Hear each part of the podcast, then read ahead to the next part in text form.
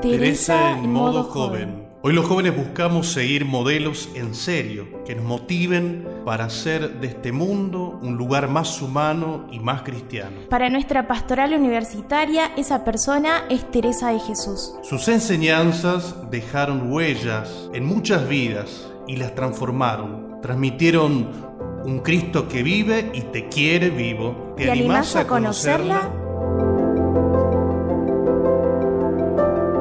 Hola, bienvenido, ¿cómo estás? Gracias por estar aquí una vez más en este tu podcast Teresa en modo joven. Hoy queremos hablar y profundizar en dos grandes títulos que tiene nuestra santa, el de mística y el de doctora de la iglesia. Para eso me gustaría dar la bienvenida a este episodio a Guillermo Arroyo, coordinador de nuestra pastoral universitaria. Hola Guillo, bienvenido, gracias por sumarte. Hola Cande, muchas gracias a vos por la invitación. Bueno, a ver, Guillo, contanos entonces, ¿por qué decimos que Teresa fue una mística? Antes de responderte, me gustaría distinguir entre lo que es vida mística y experiencia mística, ¿no? Toda vida cristiana es mística. Podemos decir que toda vida es mística. En cuanto a que integra intrínsecamente este, lo que creemos y lo que vivimos. Y nosotros como cristianos podemos vivir la gracia, el don de la fe. Pero no siempre hacemos experiencia de esto que, cree, de que queremos y vivimos. Nosotros de manera natural vivimos este, sin tener que pensar, sin tener que, razonar en que la sangre tiene que fluir por nuestras venas, en el metabolismo del cuerpo, en, en los procesos cerebrales. Lo vivimos porque pasa, pero no lo hacemos experiencia.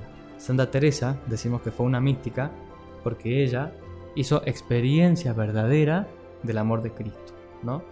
Ella vivió de forma coherente lo que creía y lo hizo obras, ¿no? Y la gente que la veía, que la conocía, se daba cuenta de eso. Por eso fue un gran ejemplo. Y por eso podemos decir que ella fue una gran mística. Ella vivió y experimentó todo esto de forma continua, por, sobre todo con mucha intensidad, en sus últimos 25 años de vida. Ella tuvo un corazón abierto, sensible a Dios, a la presencia de Dios, y se sintió siempre un instrumento vivo de Dios y se entregó. Ahí para destacar la humildad, ¿no? Ella escribe, siempre a mi lado Jesucristo. Lo sentía muy claro y que era testigo de todo lo que yo hacía. O sea que ella compartía su vida plenamente con Cristo. Y, también, ¿no? Eh, reconocer, recordar de que estas experiencias místicas es una gracia especial dada por Dios, ¿no? Eh, como es en el caso de Santa Teresa, ¿no? Y que, que, pasa también con todos los santos que por ahí tienen esta experiencia de la incorporación a Cristo, la presencia eucarística, eh, una vida trinitaria en el alma. Bueno, todas estas experiencias, ¿no?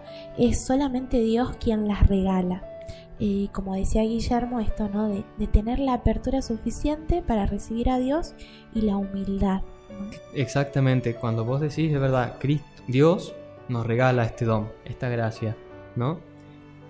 Pero no todo queda ahí, porque Dios nos regala un montón de gracias, un montón de talentos, pero somos libres para poder explotarlos, para poder recibirlos primero, porque a mí me pueden dar un regalo y yo puedo decir no gracias, no lo quiero, no me interesa, o recibirlo y abrirlo y vivirlo plenamente, ¿no? A ese don.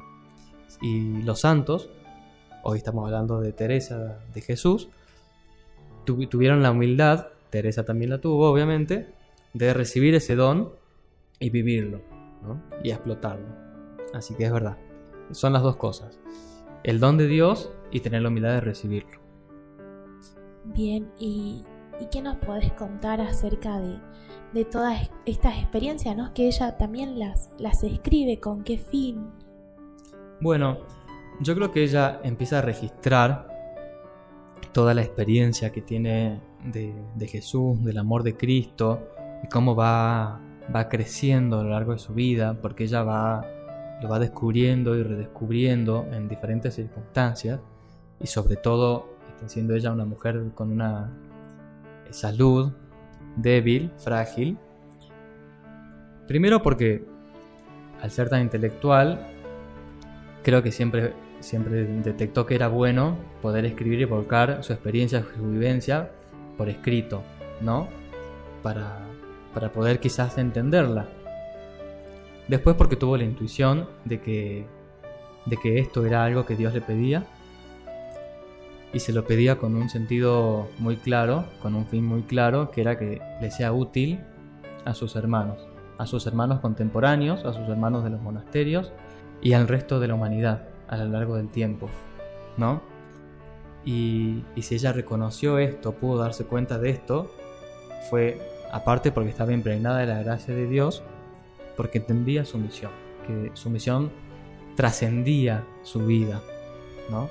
Y tuvo la humildad de, sentirse instrumento y dejarse llevar por el amor de Cristo.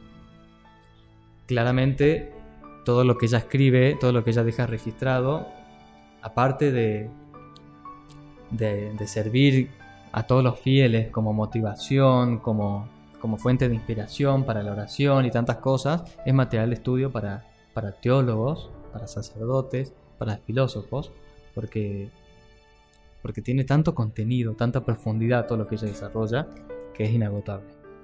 Y que la hace, ¿no? Como gran testigo de Dios y ella hasta el día de hoy, ¿no? Sigue siendo vocera de Dios para el lector que lee cada una de sus obras, ¿no? Y como vos bien recalcabas esta experiencia mística, eh, ella no la deja de lado eh, en su vida, ¿no? Nunca perdía la humildad eh, y ella también en, las moradas sextas escribe, ¿no? No se imagine la persona que recibe estos presentes de Dios que es mejor que los otros. El Señor conduce a cada uno de acuerdo a lo que le conviene. Quizás impulsa a los más débiles con regalos, pues de otro modo no caminarían. Allá, junto a Él, nos asombraremos al ver qué diferentes son sus juicios a los de acá. Eh, esto también no hace referencia a que quizás ella, más allá de tener una salud eh, frágil, eh, supo encontrar su fortaleza en Dios, ¿no? En todas esas experiencias místicas que Él le regalaba, ¿no? Y que recuerdo en los episodios anteriores hablábamos de que ella le temía la muerte, ¿no? Y que sin embargo, por la gracia de Dios, ella ya no le tiene miedo por estas experiencias místicas y la espera, ¿no? Eh, contra reloj, porque sabe que ahí se va a encontrar con, con el amado, con su esposo, ¿no? Sí, me gustaría compartirte algo que, que dice el Papa Francisco sobre esto. La santa escritora y maestra de oración fue al mismo tiempo fundadora y misionera por los caminos de España. O sea que su obra no solamente fue escrita, ¿no? Ella fundó más de 17 monasterios, conventos, una cosa impresionante, una gran viajera de, España. Su experiencia mística no la separó del mundo ni de las preocupaciones de la gente. Al contrario, le dio nuevo impulso y coraje para la acción y los deberes de cada día, porque también entre los pucheros anda el Señor. Fundaciones 5.8. Ella vivió las dificultades de su tiempo tan complicado sin ceder a la tentación del lamento amargo sino más bien aceptándolas en la fe como una oportunidad para dar un paso más en el camino. Y es que para hacer Dios grandes mercedes, a quien de veras le sirve, siempre es tiempo. En Fundaciones 4.6. O sea, vemos realmente que ella no era una teórica, por buscar una palabra, sino que, que toda su experiencia, toda su actividad, porque era una gran, hoy quizás le podríamos decir activista, este, le dio sentido. ¿no? no era activismo por activismo. Ella era una gran ejecutora y una gran escritora. Así es. Y cómo ella eh, encarna, ¿no? También se hace Cristo aquí en la tierra, es figura y reflejo de Cristo, ¿no? Entre sus hermanos. Y bueno, también para comentarle a la gente que nos escucha, es que Santa Teresa, en todas estas experiencias, podemos encontrar una que se llama la gracia del dardo la cual eh, llama mucho la atención por dos razones. Una, por la precisión y reiteración con la que ella la describe y en segundo lugar por el impacto que ha producido en muchos estudiosos, teólogos y psicólogos, especialmente entre aquellos que son refractarios a ese origen sobrenatural. ¿no? Eh, y podemos encontrar que esa gracia duró se reitera, según ella, varios años, probablemente a partir de 1560, cuando la santa contaba con 45 años de edad aproximadamente. Y ella misma precisa, ¿no? Que no fue un fenómeno corporal, es decir, no es dolor corporal, sino espiritual, aunque no deja de participar el cuerpo, pero al describirlo ella localiza, lo localiza en las entrañas o en el corazón, ¿no? Eh, y este dolor no es en el sentido ni tampoco que es llaga material, sino que es en el interior del alma, ¿no? Eh, sin que parezca dolor corporal. Entonces, eh, la santa nos cuenta que lo, lo con la mediación de un ángel, ¿no? Ubicado en el exterior de sí, y lo contextualiza ella misma dentro de, de, un proceso afectivo, ¿no? Ella va a decir, iba creciendo en mí un amor tan grande de Dios que no sabía quién me la ponía muy sobrenatural. Y lo va a categorizar como una herida de amor, de origen sobrenatural. Eh, y bueno, entre todas estas eh, experiencias que tiene Santa Teresa, ¿no? Eh, también hicieron que la iglesia la tenga en cuenta en, en muchos de sus estudios, ¿no? Y podemos decir que gracias a Dios Hoy ella tiene el título de doctora de la iglesia, ¿no? ¿Qué nos puedes contar al respecto, Guillo? Bueno, Teresa de Jesús fue la primera mujer proclamada doctora de la iglesia católica, ¿no? Por, primero, su servicio a la teología espiritual. Realmente, para decirlo en criollo, las instrucciones de cómo llegar a una oración plena y profunda este, son clarísimas significan muchísimo trabajo personal, pero ella lo deja muy, muy claro, muy, muy asentado. ¿no? Un gran magisterio de oración, su gran testimonio de, Cristo y de Dios, de, cómo lo vivió. No solamente nos damos cuenta de, de que ella lo experimentó de una forma plena, como muy pocas personas, por cómo escribe, por cómo lo describe, en sus poemas, en sus libros, en su autobiografía, sino también por su obra. ¿no? Porque ella es completa. Y para rematar, sabemos que, ella no lo tuvo fácil porque ni los recursos materiales ni su salud la favorecían. Entonces, evidentemente estaba impregnadísima de, de Cristo y su amor por Jesús era tan grande que pudo, pudo superar un montón de cosas para poder ser y hacer lo que hizo. Así es. ¿Y hay requisitos eh, que se deben cumplir para que puedan ser, eh, para que Teresa sea nombrada doctora de la Iglesia? Sí, bueno, dentro de la Iglesia Católica se deben cumplir con tres requisitos. Primero, hay que ser santo, hay que ser, uno debe estar canonizado. Después, tiene que ser provechosa la doctrina que desarrolló la persona en cuestión y obviamente todo debe estar aprobado por la iglesia, ¿no? Y nos comentabas, ¿no? Que, había un obstáculo importante para poder eh, promulgarla, ¿no? Como, como doctora. Sí, cuando te decía que ella fue la primera mujer, ¿no? Declarada doctora, eh, este fue el obstáculo, que era mujer, justamente, ¿no? Eso impedía que fuera nombrada doctora de la iglesia. A lo largo de la historia hubo un montón de intentos y peticiones, ¿no? Por ejemplo, a finales del siglo XIX, San Enrique de Ossó encaró, eh, llevó la batuta de, la petición para otorgar el doctorado a, Santa Teresa de Jesús este, en conmemoración por el tercer centenario de su muerte. En 1922, a los 300 años de su canonización, se vuelve a solicitar que sea nombrada doctora de la Iglesia. ¿no? Y ahí se empieza a estudiar este, y los expertos de la Comisión Bíblica responden que no existe obstáculo para ello.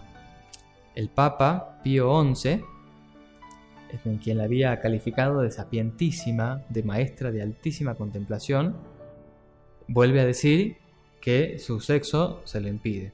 Fundado en este, unas citas de unas cartas de San Pablo, que me gustaría leértelas. Buenísimo. Como en las demás comunidades cristianas, que las mujeres guarden silencio en las asambleas. No les está pues permitido hablar. en la primera carta a Corintios 14:34. Y después, en la primera carta a Timoteo, en el capítulo 2, versículo 12, dice, San Pablo escribe, no consiento que la mujer enseñe o domine al marido, sino debe comportarse con discreción. pero bueno, es fuerte, es fuerte, pero tenemos que entender que San Pablo escribe en un contexto histórico y escribe un mensaje este, con una intención a comunidades de ese tiempo. De ese, de ese tiempo, estamos hablando del siglo I después de Cristo. La realidad sociocultural era totalmente diferente, así que no la podemos juzgar desde el presente. ¿no? Por supuesto.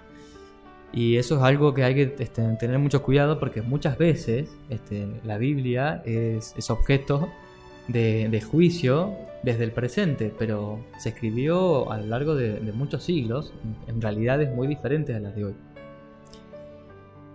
Bueno, la iglesia interpreta esto, ¿no? Y el 27 de septiembre de 1967, el Papa Pablo VI la proclama con estas palabras. Así pues, con seguro conocimiento y después de madura deliberación, en plenitud de la potestad apostólica, declaramos a Santa Teresa de Jesús, Virgen Abulense, doctora de la Iglesia Universal. Sería victoriosa. Iglesia Universal es la Iglesia Católica, ¿no? Católica significa universal.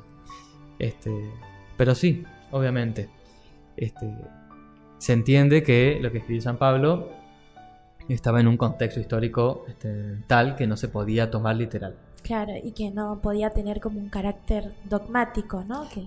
Exactamente, exactamente, no es algo dogmático. Así que bueno, eh, hoy la tenemos a Santa Teresa de Jesús, doctora de la Iglesia, inspiradora, motivadora y gran renovadora de la espiritualidad cristiana. Así es, y qué fuerte conocer todo esto, porque la verdad es que no es que fue de un día para el otro, sino que tomó llevó eh, recorrer todo un camino largo, ¿no? De mucho discernimiento para la iglesia y de apertura, para reconocer en la persona de Teresa eh, es todo, todo lo valioso que podía entregar, ¿no? Eh, que gracias a Dios es el Espíritu Santo quien sigue guiando el corazón de los hombres dentro de nuestra madre iglesia que, bueno, son prudentes, ¿no? Y son obedientes a las Sagradas Escrituras, a las diferentes fuentes que se encuentran en el magisterio de la Iglesia, pero sin embargo hay que nosotros como cristianos valorar cada pequeño paso que da para seguir actualizando el mensaje de Cristo al hoy, ¿no? Eh, más que nada en este tiempo de, sinodalidad, eh, también rezar por cada uno de nosotros, por los miembros de, nuestra iglesia, por quienes eh, son obispos, por nuestro Papa, ¿no? Para que el Espíritu Santo siga iluminando, dando sabiduría a cada uno de, sus miembros, a cada uno de nosotros. bueno, si no hubiera sido así, no era digno de Santa Teresa, porque este, una mujer con una vida este, con obstáculos este, físicos, ¿no? una salud deteriorada, frágil, que con, sus ideas, con sus gestos, con sus actitudes de, de renovación, tuvo roces con sacerdotes, con obispos, con la iglesia de su tiempo, hasta que logró ser comprendida. Después de una vida así, no, era digno de ella que, su canonización o, la declaración de, su doctorado sea tan fácil tampoco. Y es un aprendizaje, realmente. Realmente Santa Teresa, hasta en estos procesos, nos, nos enseña, nos sigue transmitiendo. Me gustaría, Cande, eh, cerrar con, una anécdota sobre, sobre la santidad. Una compañera de trabajo que es teóloga y también es catequista para este, chicos de 5 años, me contó que estaba en una capillita y le pregunta a los chicos, 5 o 4 años de, de edad, chicos, ¿quiénes son los santos? Y uno de los chicos mira para arriba, como si estuviera buscando inspiración divina, y le responde, son los que dejan pasar la luz. Y cuando ella me contó esta respuesta, obviamente me, impactó tan fuerte porque es verdad. No lo podría haber dicho de otra manera mejor. Son personas como nosotros, como Teresa de Jesús, como vos, como yo, que nos equivocamos, que, que, podemos ser egoístas, ¿no? que podemos ser irresponsables, que nos olvidamos, que quizás no somos atentos, pero que tenemos realmente ganas, que estamos enamorados de Cristo, que, que lo reconocemos como guía en nuestra vida, que queremos mejorar, que, que podemos pedir perdón, que ayudamos, que estamos atentos a los demás, que en nuestra vida queremos que predomine la actitud de servicio y gestos de ternura con las demás personas, porque con esos gestos, con esos actos, con esa entrega, este, es a través de los cuales dejamos pasar la luz de Dios a través de nosotros para iluminar a los demás. Así que creo que ese es el gran testimonio de, todos los santos y en especial hoy hablando de Santa Teresa, que ella realmente se dejó traspasar este, para poder iluminar con el amor de Dios a todas las demás personas de su tiempo y de los tiempos venideros que somos nosotros. ¿no? Para cerrar con la anécdota, el chiquito este respondió esto viendo unos vitrós que estaban arriba en las ventanas altas de la capilla y que efectivamente estos santos estaban dibujados ahí y dejaban pasar la luz del sol. Pero este, en esa inocencia, mira todo lo que nos enseña este nene de cuatro años. Qué hermoso. Bueno, Guillo, agradecerte por estar hoy aquí, por, por todo tu testimonio, por contarnos esta faceta de, de Santa Teresa como mística y como doctora de la iglesia, ¿no? Bueno, que el Señor también te bendiga a vos y a tu familia. Gracias, Candy, gracias por todo. Bueno, y a vos que estás del otro lado, te invitamos a que sigas nuestras redes sociales. Nos vas a encontrar en Instagram y en Facebook como seyap.ucasal. Gracias por estar aquí. La paciencia que todo lo alcanza